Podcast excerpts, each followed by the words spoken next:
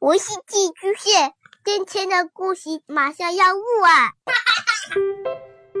孩子的世界充满了色彩和欢乐，用有温度的声音讲你爱听的故事。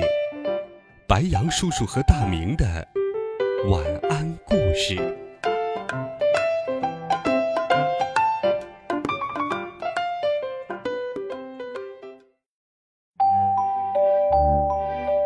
小朋友们、同学们，大家好，欢迎收听白羊叔叔讲故事。今天，白羊叔叔继续给你准备了经典童话《鼹鼠的故事》，一起来听《鼹鼠和雨伞》下。小鼹鼠捡到了一把破雨伞，他把雨伞修好了，带着它四处去旅行。这一会儿，他们来到了西瓜摊儿。小鼹鼠要了一个西瓜，他把西瓜切开，邀请好朋友们一起来品尝。几分钟后，那三只小鸟和池塘里的青蛙都到了，连那从来不到草地的长耳兔也来了。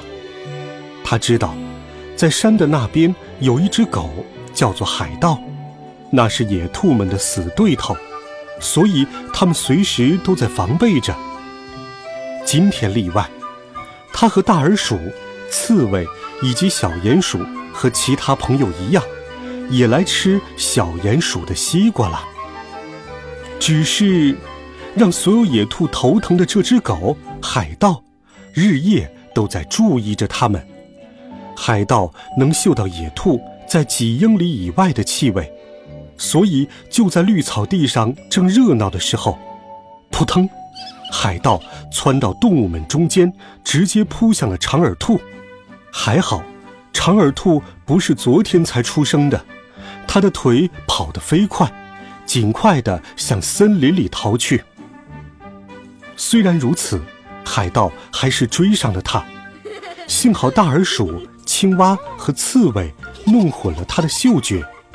小鼹鼠也充分利用它的条纹伞，成功的迷惑了海盗。哇哇，抓到你了！海盗吼着，把伞推到了一边，但是没有用，条纹伞下面什么也没有，只有一堆泥土。海盗对小鼹鼠发动了十几次攻击，结果都只是自讨没趣。他垂头丧气的。鼻子几乎都要碰到地面，无精打采地走了。小鼹鼠和他的朋友们呢？这时天空下起雨来，他们急忙躲到条纹伞下，因为雨伞会保护他们，它靠得住，也值得信赖。对，就是这样，修理好的东西会以德报德。小鼹鼠修好小雨伞。帮助了他，小雨伞也反过来会报答他。继续来听，《鼹鼠飞上七重天》上。森林里，草地上的草莓、藤花已经谢了，渐渐的，白天长了，夜晚短了。小鼹鼠在家里，脚。痒痒的，他觉得该到外面走一走，活动一下了。到哪儿去呢？这要看地下那些通道会把你带到哪儿去。对于一只鼹鼠来说，这永远是想不到的惊喜。你简直不会相信，有一次，我们这只小鼹鼠竟从地下通道来到了库坦尼克城。出现在城里的广场上。那是一个星期天，钟楼正好响起中午的钟声。广场上，小公园的喷泉周围静静的，因为人们都在家里吃丰盛的午饭。这时，公园的椅子底下有一个小土堆，开始慢慢的隆起。起初，小鼹鼠只能从一条条的椅子缝中间。看到一条条的天空，它很失望。咦，一条一条蓝蓝的面包，好奇怪的地方啊！这样的地方值得探险吗？我应该去吗？明媚的阳光洒下来，照到长椅子下面，洒落在小鼹鼠的身上，好像要用力把它拉出来。别傻了，出来吧！如果你不累，你将会错过很多好玩的东西。在库坦尼克城广场，可不是你随便就有机会独占的。小鼹鼠终于出来了，它是该玩一玩、看一看了。那么多有趣的东西可以看，不看太可惜了。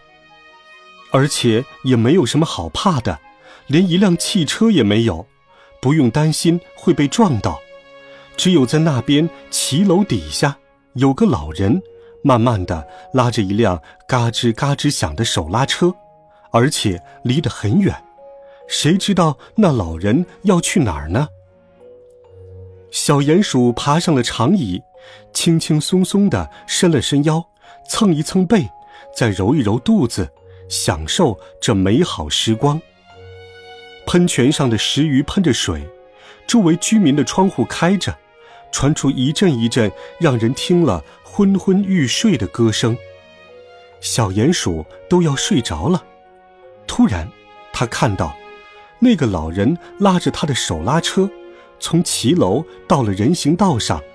停在了糖果店外面，他摆弄了一阵，忽然撑起一把大的条纹伞，在伞下，一个一个的气球，一串一串的气球，从手拉车上飘了起来，有红的、黄的、绿的、蓝的，有圆形的，有香肠的。不一会儿，有了好多好多的气球。小鼹鼠一下子完全醒了。没有什么事儿能阻挡它。它一溜烟儿的穿过广场，朝着手拉车跑去。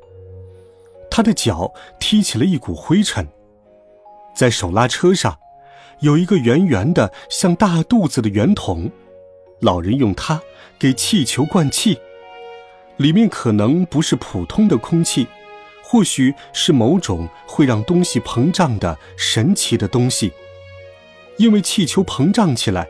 如果没有线牵住，就会飞走了。小鼹鼠想试一试，像气球一样飘起来，但是要等老人不注意的时候。终于，小鼹鼠有了机会。那个白发老人的气球已经吹够了，他关上大气筒，到骑楼去吸他的烟斗去了。小鼹鼠毫不迟疑，立刻跑到气筒那儿，拧开开关。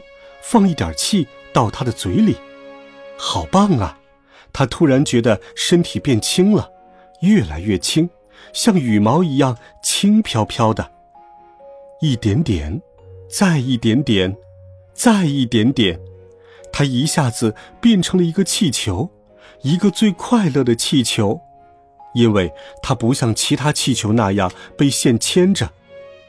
他从手拉车上升了起来。不停的往上升啊，升啊，升啊，升啊，高高的，越升越高。它刚好飘过钟楼，上面的乌鸦窝里才长出毛茸茸的小乌鸦。小乌鸦看见了，简直不敢相信自己的眼睛。老天爷呀，我们看到了会飞的虫子！但是小鼹鼠一点儿也不在乎。它以前在地底下，从来没有想过，只有小鸟、飞机或者风筝才能看得见的世界，它居然也看到了。好了，孩子们，这一集好听的故事，白杨叔叔就给你讲到这里。每天，白杨叔叔讲故事都会陪伴在你的身旁。我们明天见，晚安，好梦。